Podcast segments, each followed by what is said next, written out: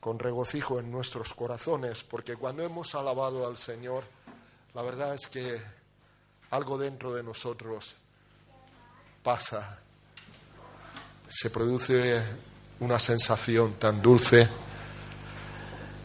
que indudablemente nos, nos capacita más para abrir nuestra mente y corazón a la palabra del Señor.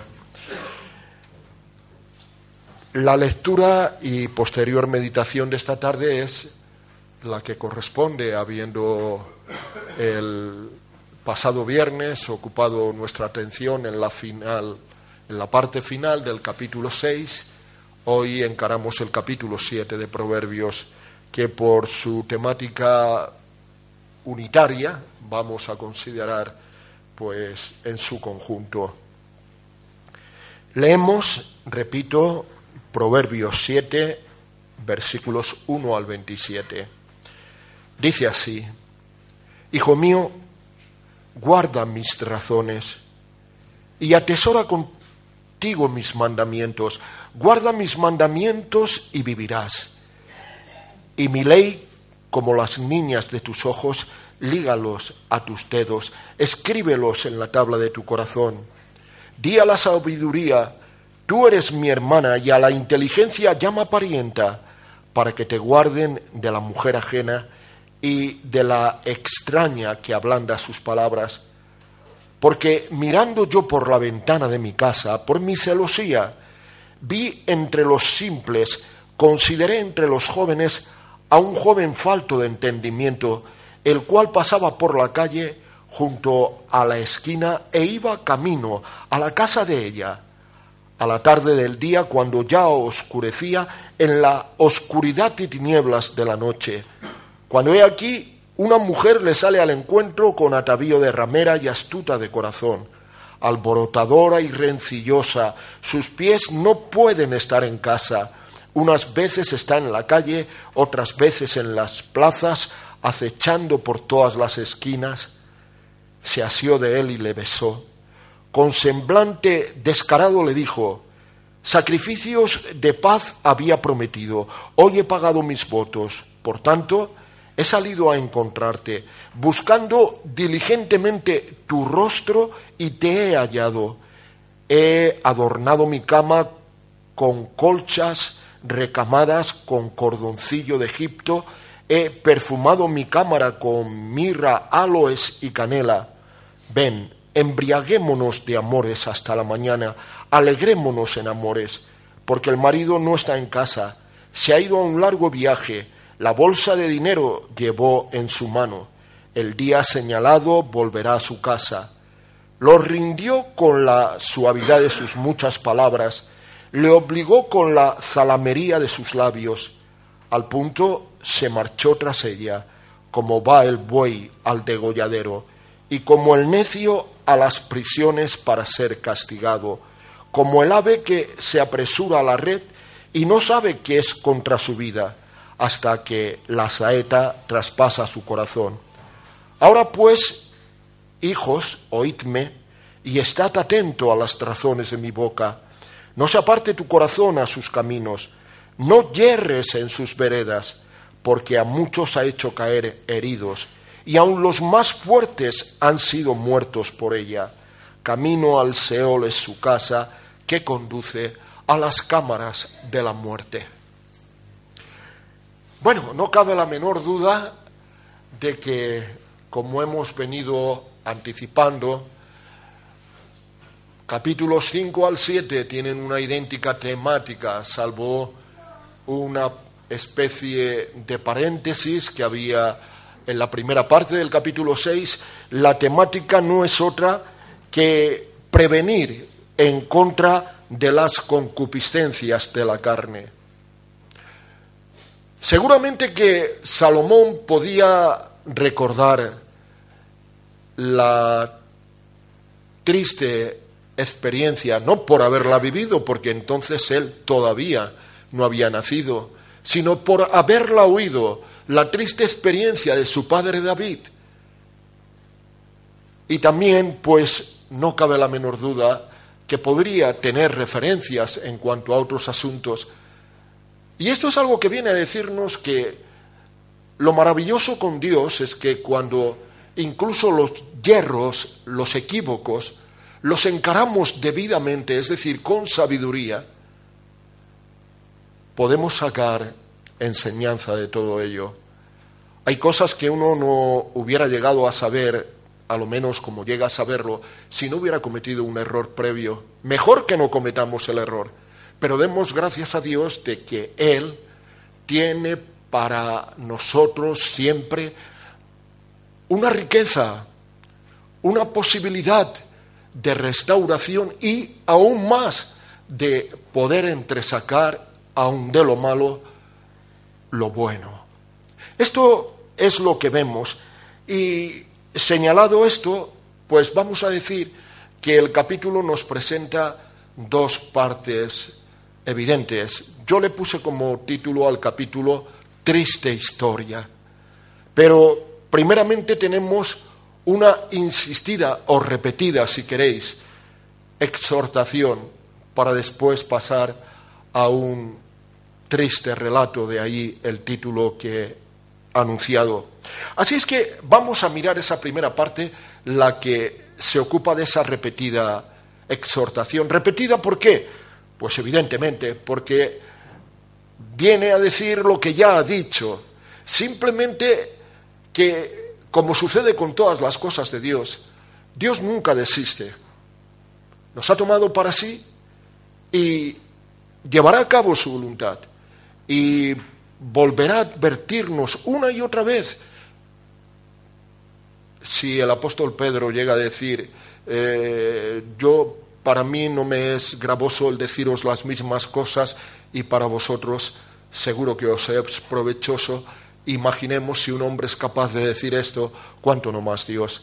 Pero Dios siempre añade algo y así encontramos que el mandato recibido es, Hijo mío, guardas mis razones. Así ha empezado en los capítulos que llevamos recorrido en varias ocasiones. Pero aquí dice o usa de algunas figuras nuevas. Por ejemplo, continúa diciendo, y atesora contigo mis mandamientos.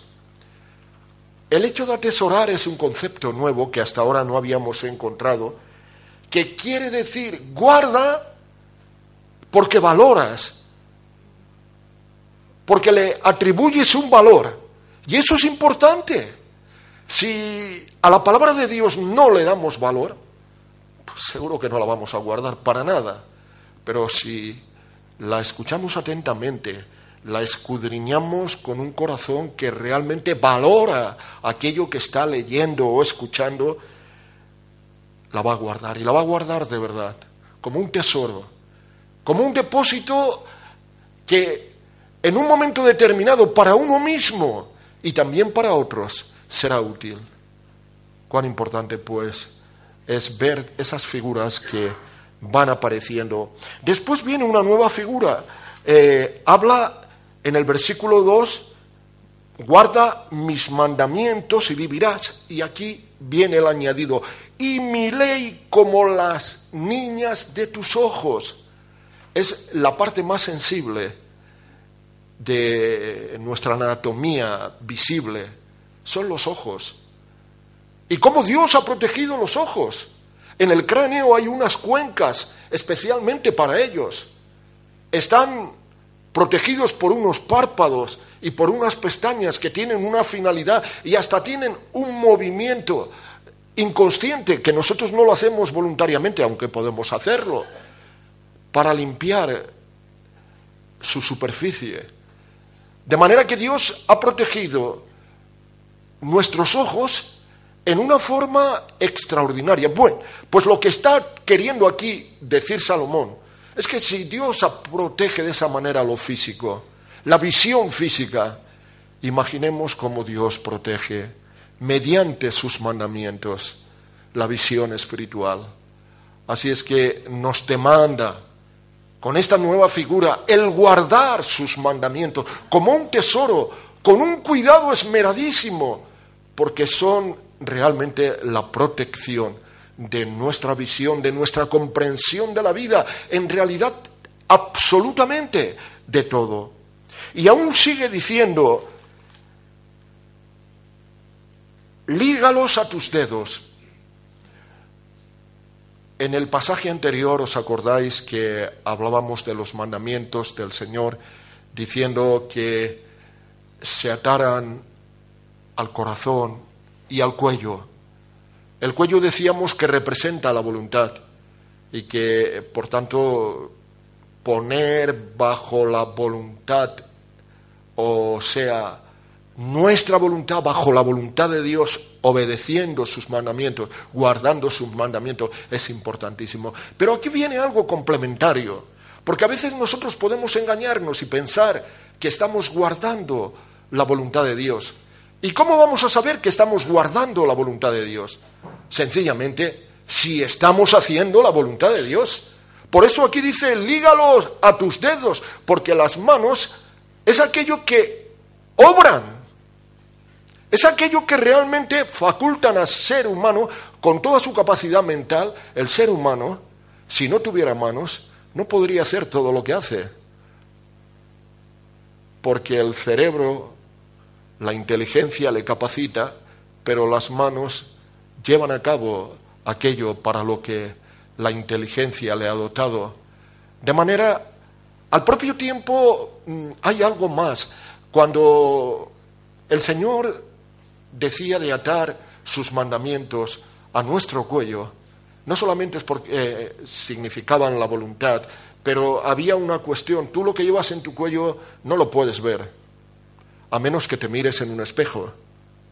Pero si lo llevas atado a la mano, simplemente haces así y lo ves. Los puedes ver en cualquier momento. Y el Señor nos está diciendo con este ligar sus mandamientos a los dedos, está queriendo decir, Mira, si la lección la has aprendido bien, la vas a tener siempre delante de ti. La vas a estar mirando continuamente. No vas a dar un paso sin que contemples qué es lo que Dios piensa en este asunto.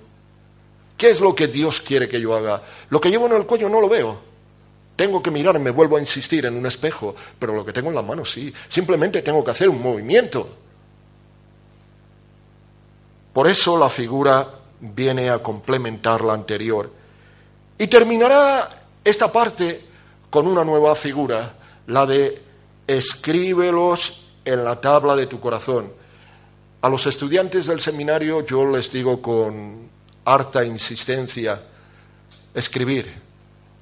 Por favor, lo que escucháis, no quiero libro de texto, quiero que elaboréis apuntes lo que oís escribirlo, porque lo que se escribe se graba mucho más en la memoria.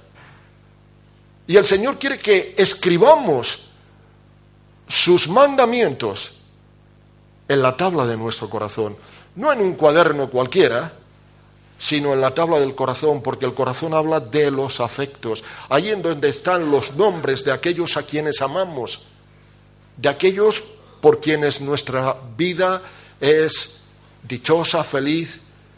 Bueno, pues el Señor quiere que hagamos dos cosas con respecto a sus mandamientos, que los escribamos para que no se nos olviden y que los escribamos en el corazón, para que no lo hagamos con pesar, como diciendo, qué fastidio, tengo que hacer esto, y, sino que lo hagamos con amor. Señor, tu palabra es lo más dulce, tu palabra es miel, tu palabra es luz a mi camino, tu palabra es algo que amo con intensidad. ¿Veis? Está diciendo lo mismo, pero Dios siempre añade, añade, y así es en nuestra vida. Con Dios nunca llegarás a decir, lo he experimentado todo, lo sé todo. A cada momento hay una nueva experiencia, un nuevo matiz una nueva comprensión.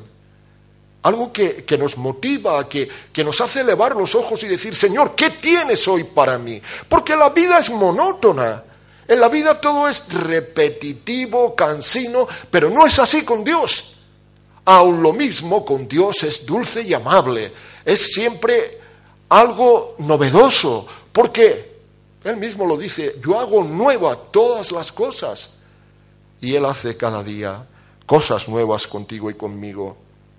sigue una indicación más, aunque la exhortación que tiene que ver con lo ya dicho, es decir, oye hijo mío, viene la indicación en la que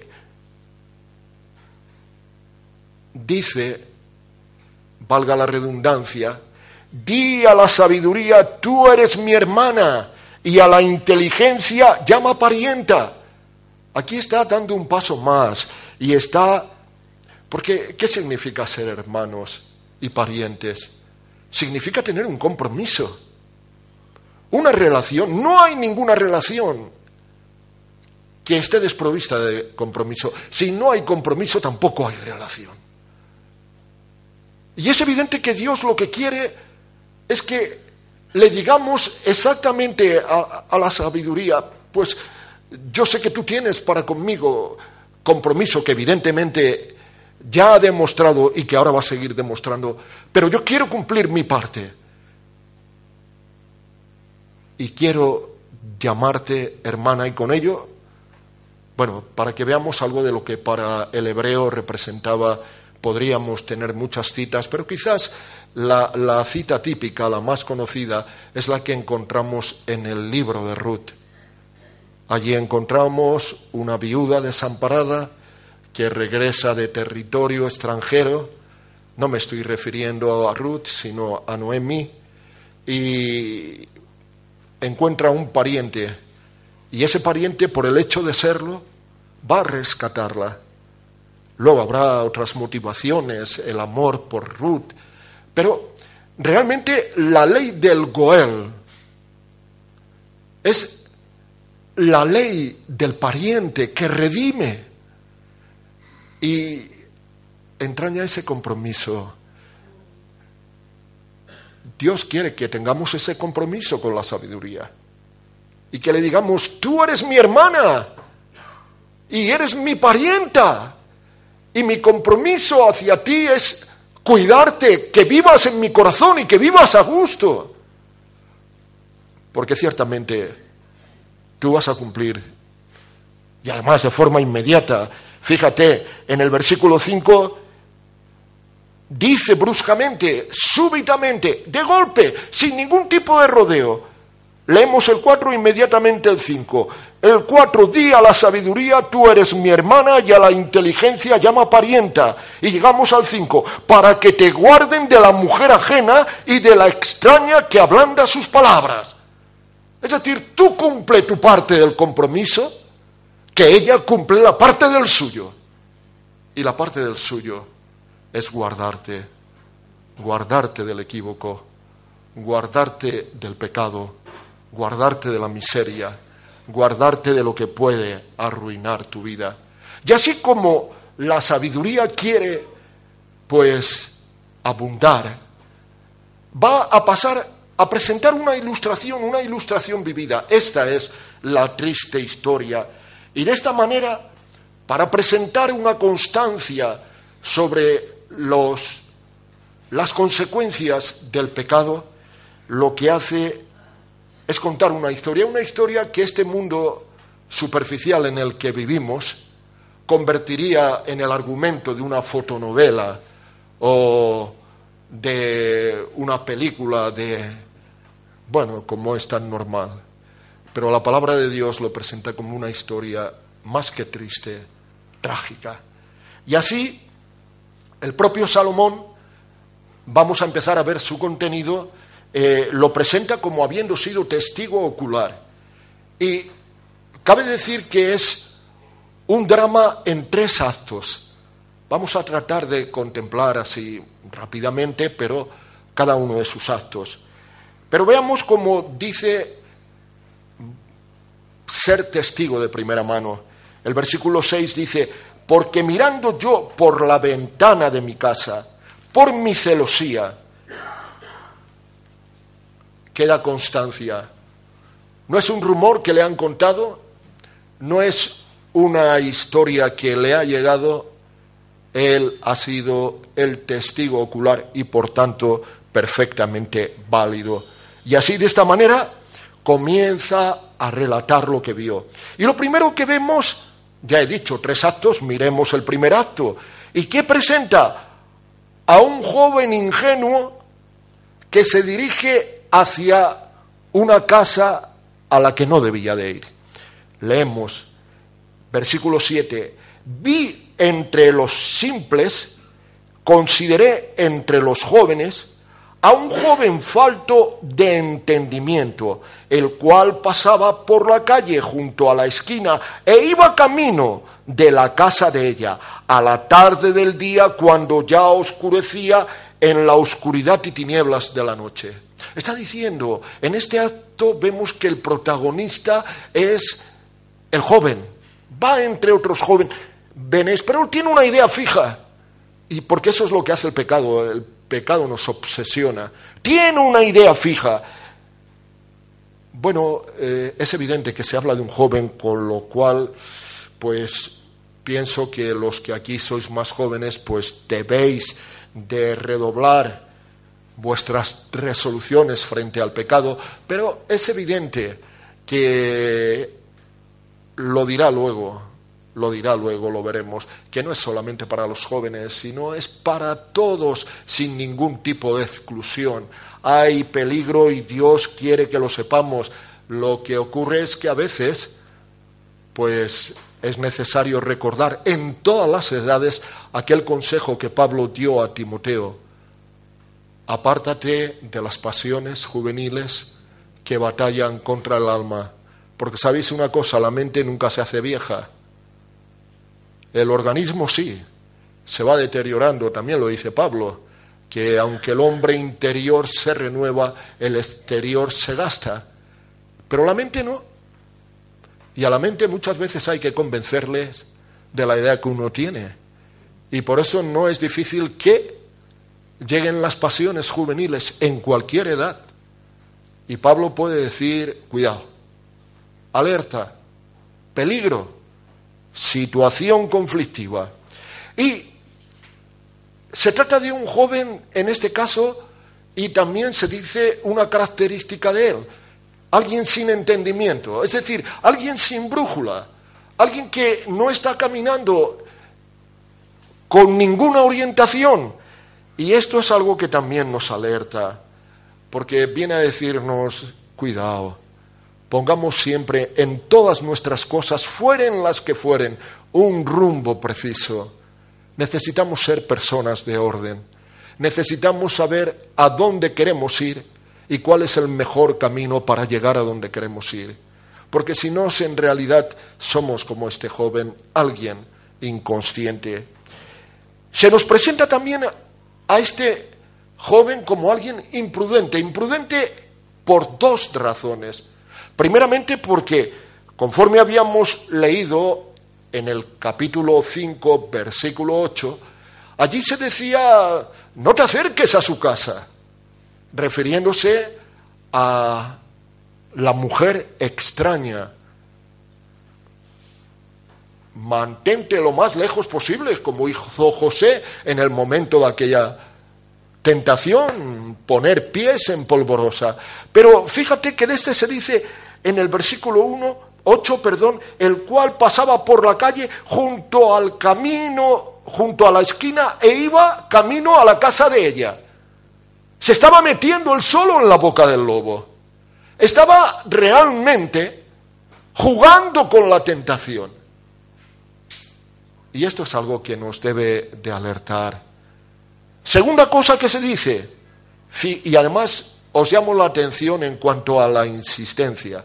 No se dice solamente eh, fue en, una, en un momento donde estaba oscureciendo, no, no. Todo el versículo 9 dice, a la tarde del día, cuando ya oscurecía, en la oscuridad y tiniebla de la noche. Es decir, era el momento de estar en casa y en lugar de estar en casa, andaba por ahí. Mal asunto, muy mal asunto. Este joven realmente estaba mostrando que era sin entendimiento. Y la palabra de Dios dirá que no caminemos de noche, porque somos hijos del día.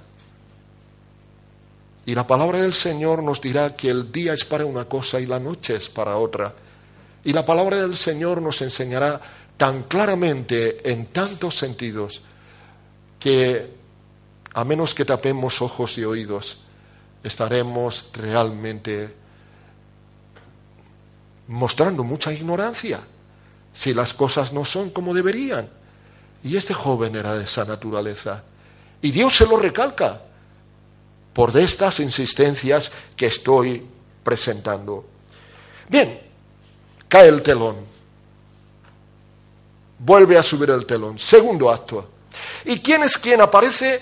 En este caso aparece la protagonista femenina. De ella se hace una descripción, se muestra la intención, se muestra su acción, incluso sus palabras. Con el joven simplemente se ha hecho una, una descripción. Pero cuando llegamos al versículo 10 dice, cuando hay aquí una mujer le sale al encuentro con atavío de ramera y astuta de corazón, alborotadora y rencillosa, sus pies no pueden estar en casa. Unas veces está en la calle, otras veces en las plazas, acechando por todas las esquinas. Se asió de él y lo besó. Con semblante descarado le dijo, sacrificio de paz había prometido, hoy he pagado mis votos, por tanto he salido a encontrarte buscando diligentemente tu rostro y te he hallado. He adornado mi cama con colchas recamadas de cordoncillo de Egipto. He perfumado mi cámara con mirra, aloes y canela. Ven, embriaguémonos de amores hasta la mañana. Alegrémonos en amores, porque el marido no está en casa, se ha ido a un largo viaje, la bolsa de dinero llevó en su mano y el día señalado volverá a la casa. Esto es todo lo que tiene que ver con el segundo acto. Y encontramos realmente, pues, una mujer para la cual parece que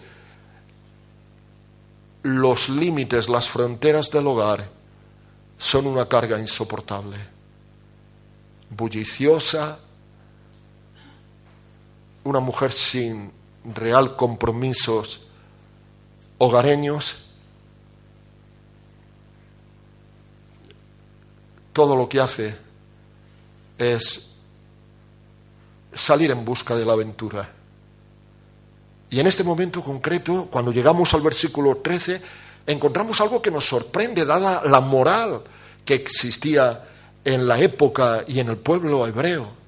Hoy no nos sorprende andar por la calle y encontrar pues eh, un hombre y una mujer que se besa y a veces hasta, hasta dos hombres o, o dos mujeres. El mundo está tan corrupto, pero en aquel entonces no.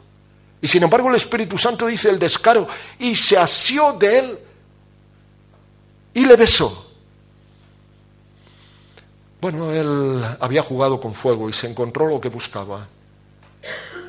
Ella no tiene ningún reparo. Incluso se nos habla de su atavío. No era una ramera, era una mujer casada. Habla de su marido, pero va vestida de ramera. Porque realmente el exterior está mostrando lo que hay en el interior. Todo es significativo y con semblante descarado añade, le habla, y vienen las palabras y en las palabras vemos cosas realmente terribles. Trata de justificar el adulterio mediante un sacrificio que ha presentado a Dios. Qué cosa tan terrible cuando tratamos de mezclar la luz y las tinieblas. Qué mezcla tan imposible. No, nunca nos engañemos. Si somos hijos de Dios, vivamos como hijos de Dios, o hacer el árbol bueno con sus frutos buenos, o malos con sus frutos malos, porque Dios no admite las mezclas. No, no, no, no, categóricamente no lo hace. Mira lo que dice Amós. En el capítulo 5, versículo 21 dice, aborrezco, rechazo vuestras festividades y no me huelen bien vuestras asambleas festivas aunque me ofrezcáis vuestros holocaustos y ofrendas vegetales, no los aceptaré, ni miraré vuestros sacrificios de paz de animales engordados. No, Dios dice no. Esta mujer va, sacrificios debía y los he presentado. Por tanto, añade, he salido a encontrarte y fíjate cómo Dios me ha bendecido que te he encontrado. Si lees bien, es eso lo que está diciendo. Sacrificio, versículo 14, de paz había prometido. Hoy he pagado mis votos. Por tanto, versículo 15, he salido a encontrarte buscando diligentemente tu rostro y te he hallado. Es decir, la bendición de Dios me ha acompañado de tal manera que te he encontrado. ¿Cómo podemos engañarnos los hombres? Qué facilidad más, perdonad, diabólica para autoengañarnos. Y Dios dice, no, los únicos perjudicados sois vosotros. Inmediatamente viene la pasión carnal. He adornado mi cama con colchas recamadas, he perfumado mi cámara no es una mujer que está buscando porque es libre a un hombre para cuidar de él o porque le ama. No, no, no. El que traiciona una vez, traiciona dos. Su beso no ha sido un beso sincero, no es como el beso de una mujer enamorada que realmente tiene todo su corazón en aquel varón o como un hombre enamorado que tiene todo su corazón en aquella mujer. Es como el beso de Judas. Se acerca a Jesús y le besa, pero su beso no merece más que el reproche del Señor para responderle con un beso entregas al Hijo del Hombre. No expresa lo que la apariencia pudiera decir. Realmente habla de amores, pen, embriaguémonos con amores, otra adulteración. Dios es amor. ¿Cómo se puede llamar amor a lo que solamente es basura? Por dos veces lo repite. Embriaguémonos de amores hasta la mañana. Alegrémonos en amores. Cuán trágico es todo el relato. Parece ser, porque se hace una insistencia en la zalamería de ella, parece ser que el joven de alguna manera jugaba como sí, pero que no, que no, pero que sí. Un juego peligroso, porque al final veremos el resultado, ya lo sabéis, porque lo hemos leído y porque la Biblia nos enseña mucho a este respecto, pero viene la necia confianza, como ella tratando de convencerlo. Primeramente le ha hablado en un plano espiritual, después le ha hablado en un plano sensual y ahora le va a hablar en un plano de falsa confianza. Quizás el joven pensaba, ¿y si llega tu marido? No, ella dice, no, porque mi marido está de viaje. Y por la forma en que habla, si lo lees y tratas de leer entre líneas, hasta da la impresión de que está culpando al marido de abandono, de no ocuparse de ella. Ha llevado consigo la bolsa, es decir, se ha ido y hasta que se gaste todo lo que lleva y... Es otra manera de engañarnos, pensando que hay excusas para cometer pecado. Nunca tenemos excusas para cometer pecado. Podemos engañarnos a nosotros mismos, podemos engañar a los demás, pero que nadie pretenda engañar a Dios, porque Dios no se deja ni engañar ni sobornar. Él sabe realmente y llama las cosas por su nombre. Y nunca hay una razón para el adulterio. Jamás. Así es que la necia confianza triunfa y así llegamos al tercer acto donde vemos el resultado, el desenlace. Versículo 21. Por eso yo decía que parece que el joven hacía una cierta resistencia, quizás su conciencia le culpabilizaba y por un momento hacía, pero sí, porque el versículo 21 dice, lo rindió con la suavidad de sus muchas palabras parece que tuvo que insistir. Le obligó con la zalamería de sus labios. Parece que ya tuvo que ser. E, en esto encontramos muchas cosas. Primero que nada, lo importante que es, al final aquel joven, llamémosle hombre, como una ciudad que no está bien guarecida, su voluntad fue invadida. Y necesitamos estar atentos en cuanto a ellos.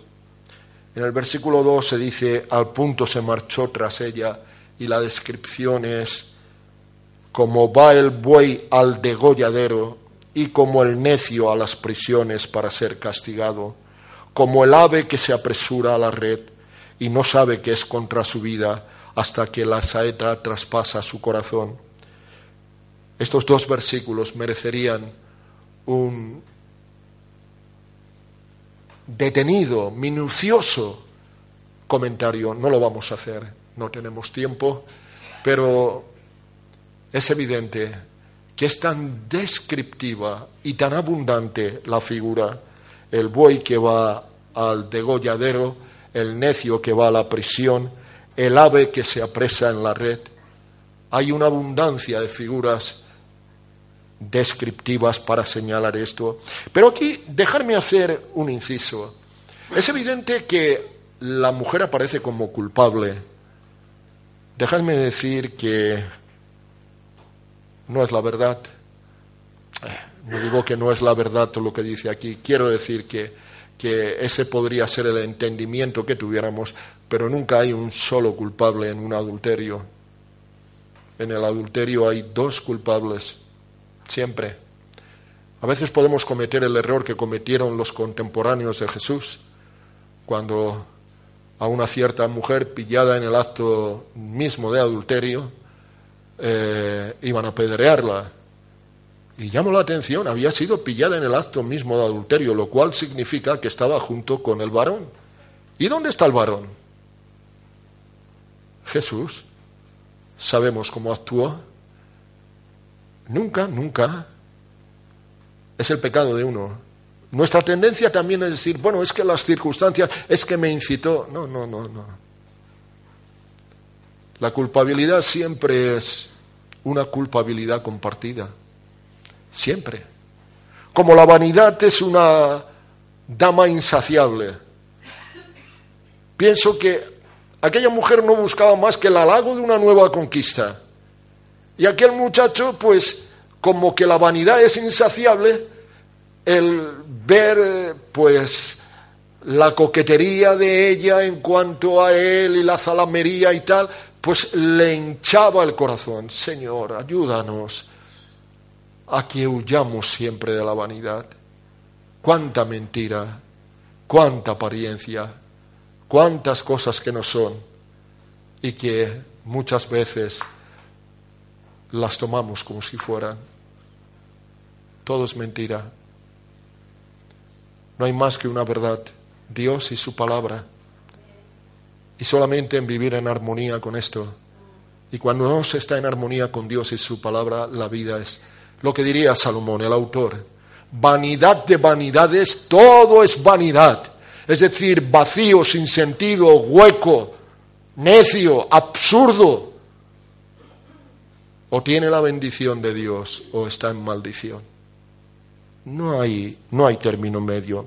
Pero dejarme decir lo que iba a señalar, que es evidente que la Biblia, en este caso concretamente, habla de una mujer que traiciona a su marido, que seduce aunque es igualmente culpable él, a un joven, pero la Biblia nos presenta también los casos de hombres como el medio hermano de Tamar, quien violó a su hermana.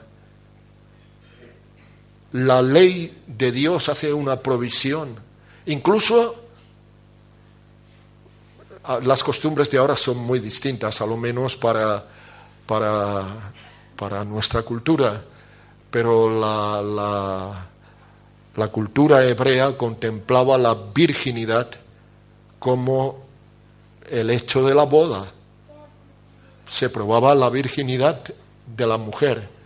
Y cuando por alguna razón había luego una falsedad de un hombre que decía que no había encontrado a su mujer virgen, aquel hombre tenía realmente un castigo serio.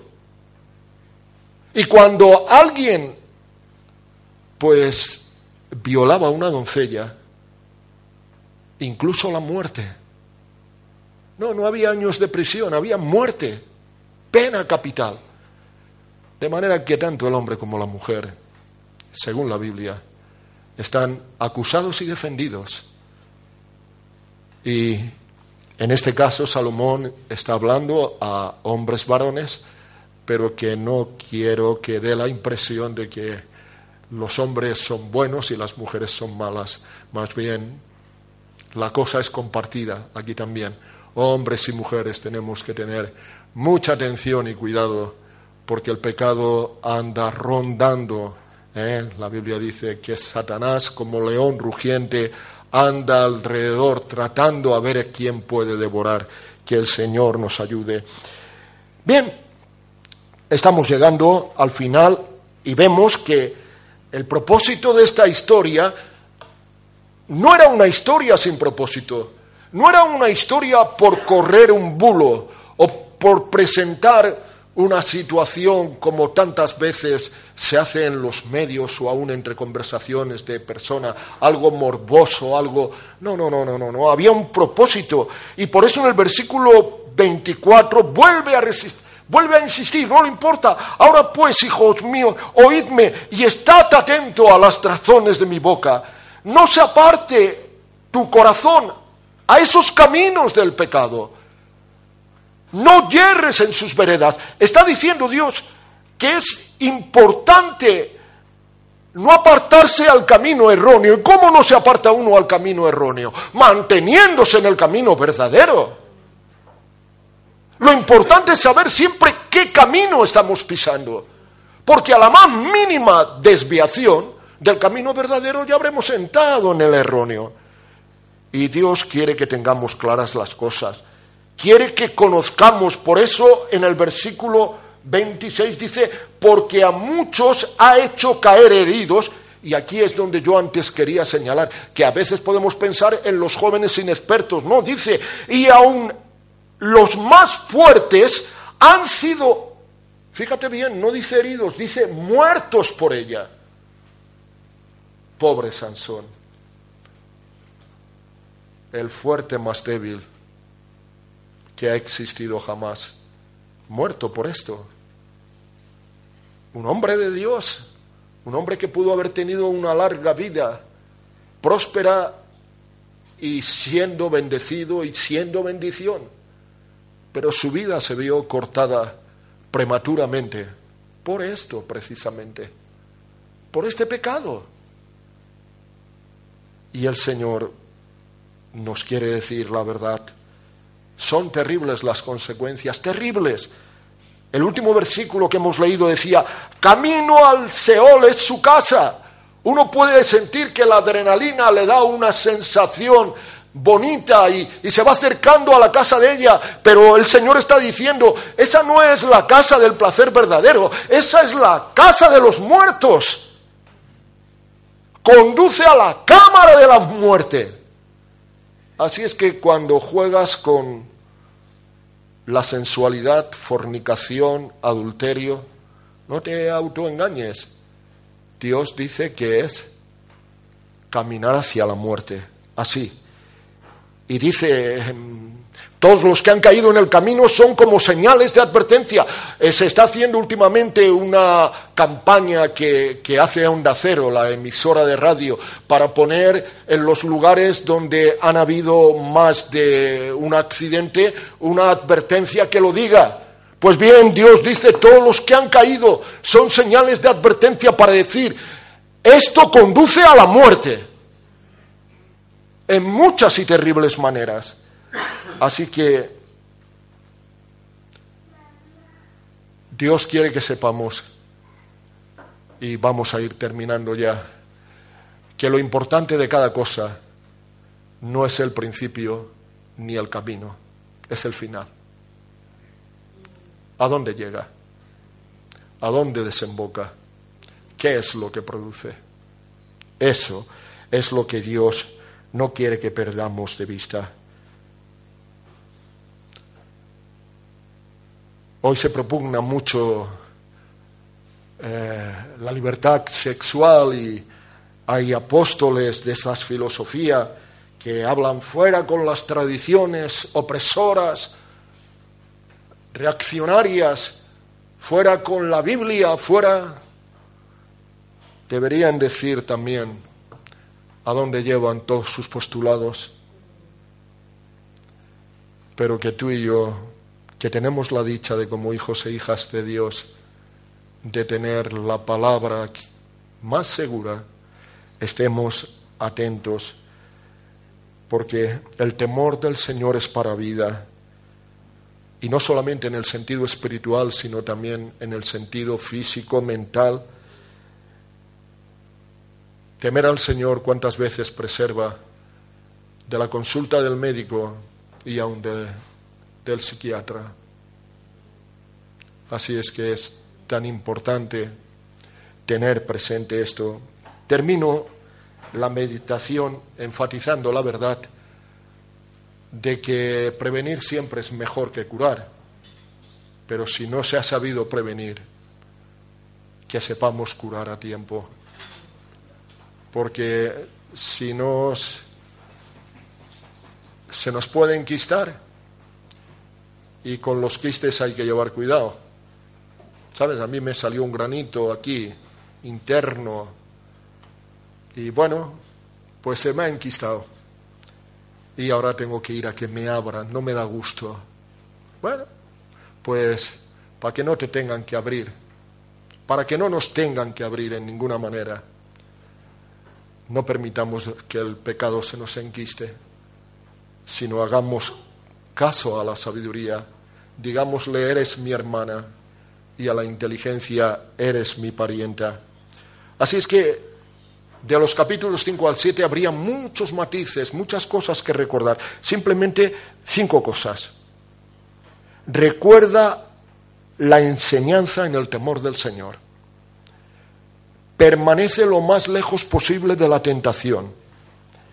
Fíjate en el final y no en el principio de las cosas. Goza del amor de Dios y ten en cuenta que Dios te ve en todas partes y en todo momento.